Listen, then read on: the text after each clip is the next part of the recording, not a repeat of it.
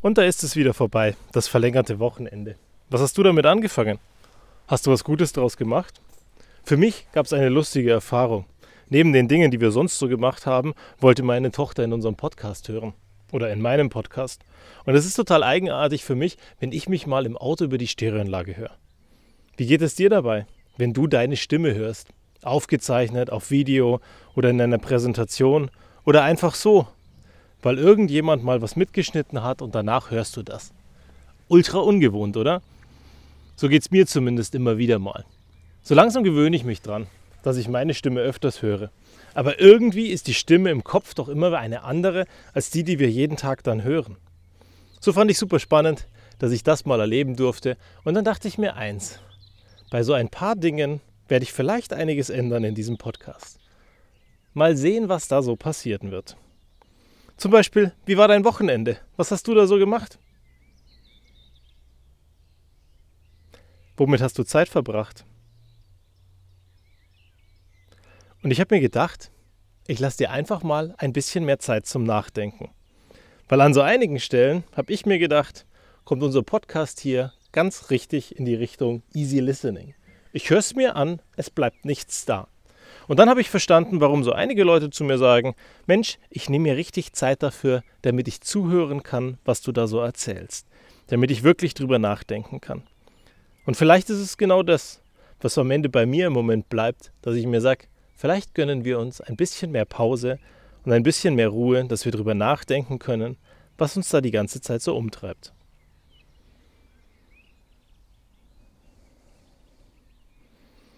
Eine spannende Geschichte, die ich am Wochenende gesehen habe, war, da lehrt ein Universitätsprofessor seinen Studenten einige Dinge.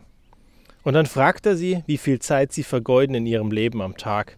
Zum Beispiel mit YouTube gucken, Instagram, Facebook, Videospiele, was auch immer. Und die Studenten sagen so circa sechs Stunden im Schnitt am Tag. Und er rechnet es dann hoch. Und wenn es hochrechnet und sagt, naja, wenn er jetzt so 20 Dollar die Stunde, vielleicht sogar 30 Dollar die Stunde ansetzen würde, die sie normalerweise verdienen würden, dann kostet deren Faulheit oder deren vergeudete Lebenszeit im Jahr 50.000 Dollar. 50.000 Dollar? Ganz schöne Menge Geld, oder? Aber ist es denn wirklich so, dass wir unsere Zeit dabei vergeuden, wenn wir Dinge tun, die uns Spaß machen? Aber die andere Frage, die wir uns stellen müssen, ist, tun uns die Dinge auch wirklich gut und machen sie uns Spaß? Weil wenn wir Dinge tun, die uns gar nicht gut tun und die am Ende uns nur schlechter zurücklassen mit einem komischen Gefühl, dann haben wir ja eigentlich nichts gekonnt. Und deswegen sollten wir uns mal wieder die Frage stellen, ich weiß, ich habe schon mehrfach getan, aber ist es wirklich gut, womit wir Zeit verbringen? Mit Netflix, Facebook, Instagram, wie lange wir da durchscrollen, um wirklich was Gutes zu finden? Und im Verhältnis, wie gut wir wären, das Richtige zu finden, wenn wir einfach mal die Suche bemühen würden? Gut, bei Instagram brauchen wir über die Suche nicht unbedingt reden. Da kannst du nach Hashtags filtern. Wenn die Leute gut sind im Indizieren, wirst du am Ende das finden, was du suchst. Im besten Fall. Bei YouTube funktioniert das schon deutlich besser. Und bei Facebook ist ja eigentlich fast nur noch Müll drin. Ganz wenige von den Leuten, die früher sich dort mal angemeldet haben, sind noch dort, weil sie das machen, was Facebook ursprünglich mal war eine Plattform, um miteinander im Kontakt zu bleiben, um sich auszutauschen, um Fotos zu tauschen, um mit Freunden im Kontakt zu bleiben. Und heute Werbung, Propaganda, Blödsinn. An ganz vielen Stellen ist nicht mehr das drinnen in Facebook, was wir früher mal uns davon erhofft haben. Da wäre es doch mal schön, wenn mal wieder eine Plattform kommen würden, wo wir nicht nur dumme Videos hochladen und irgendwelchen Blödsinn machen und uns einfach nur beschäftigen, sondern da wäre es doch mal wieder wunderschön, wenn wir mal wieder mehr Austausch miteinander hätten. Am Ende ist das vielleicht WhatsApp. Status posten, Leuten zeigen. Übrigens allen Leuten zeigen. Hast du dir darüber mal Gedanken gemacht? Da ist WhatsApp und wenn jemand anderes deine Telefonnummer in seinen Kontakten drinnen hat, dann sieht er alles, was du postest. Also du bist sehr talentiert in der Einstellung, dass nur ein paar andere Personen das sehen. Also wenn du wirklich einschränkst, wer das am Ende auch sehen kann. Hm. Ist das so? Wollen wir unser Leben mit allen teilen? Ist es vielleicht das der Grund, warum auf Instagram am Ende alle vermeintlich eine Million verdienen, ein wahnsinniges Jetsetter-Leben haben, in Pools baden und permanent Urlaub haben? Weil wir nur das Schönste in unserem Leben zeigen wollen und dann messen wir uns daran? Ist das wirklich cool, sich an diesen Leben zu messen? Am Ende passiert doch Leben abseits vom Fotografieren. Und wenn Leben abseits vom Fotografieren passiert, dann kann Instagram kein Leben darstellen.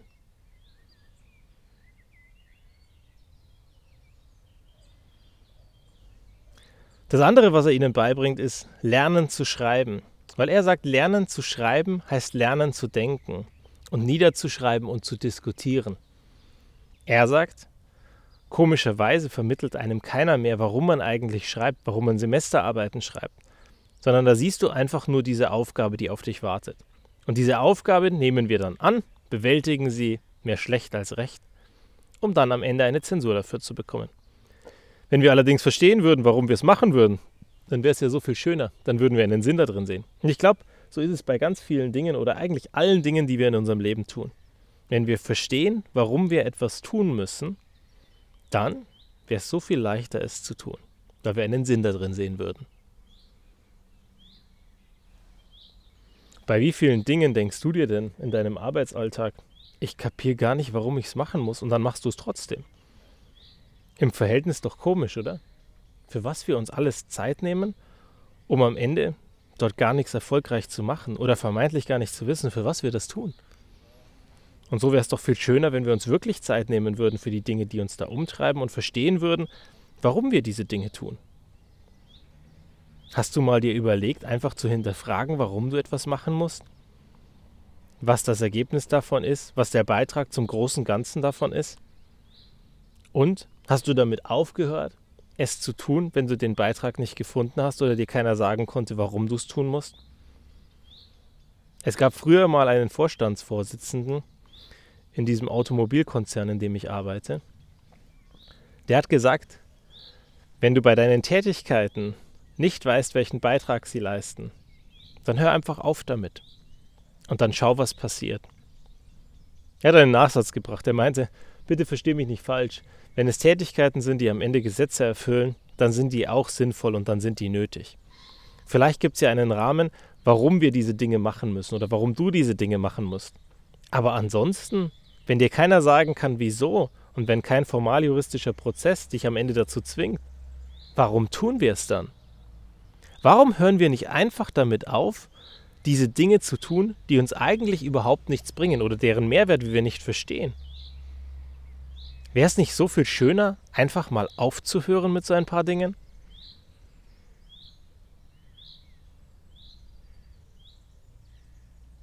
Ich finde es ja eine tolle Sache. Ich finde es super spannend, Pausen zu machen hier auf einmal. Es ist super ungewohnt für mich. Die letzte Pause zum Beispiel, die waren vier Sekunden. Bist du gewohnt, vier Sekunden Pause zu haben, Stille zu ertragen, einfach mal nichts zu machen, deinen Gedanken freien Lauf zu lassen, sie schweifen zu lassen und am Ende vielleicht was zu finden, was du gar nicht gesehen hast?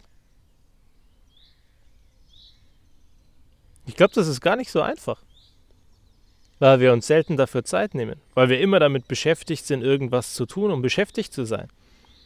Und dann am Ende doch wieder weniger zu machen. Einfach zu konsumieren, anstatt was zu bewegen. Für unser Leben einzustehen und etwas wirklich daraus zu machen was zu verändern. Ich würde mir wünschen, dass wir da ein bisschen mehr angreifen. Einfach mal ein bisschen mehr in Richtung Traumleben arbeiten. Wenn der Professor sagt, sechs Stunden am Tag vergeuden wir im Schnitt und vielleicht bist du super produktiv und hast nur drei Stunden am Tag. Was würde denn passieren, wenn du die drei Stunden in etwas investierst, das dir wirklich wichtig ist? Also nicht vergeudest, sondern versuchst produktiv etwas auf die Straße zu bringen. Wäre wahrscheinlich verrückt, was da passieren würde in einem, zwei oder drei Monaten. Was da in einem Jahr zu bewegen wäre. Wenn du von den drei Stunden eine Stunde nimmst, um körperlich fit zu werden, und zwei Stunden nimmst, um an deinen Dingen, die dir wirklich wichtig sind, weiterzukommen, dann hättest du aufs Jahr gesehen ganz schön viele Stunden damit verbracht. Zwei Stunden am Tag, aufs Jahr gesehen, sind fast 800 Stunden. Das ist wahnsinnig viel. Und das wird ganz sicherlich was verändern.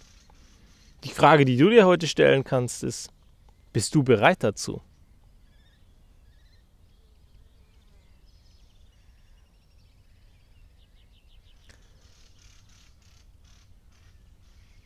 Das waren jetzt 10 Sekunden Stille. Schauen wir mal, was wir damit machen. In diesem Sinne, pack an und schau mal, was du heute verändern möchtest. Bis zum nächsten Mal.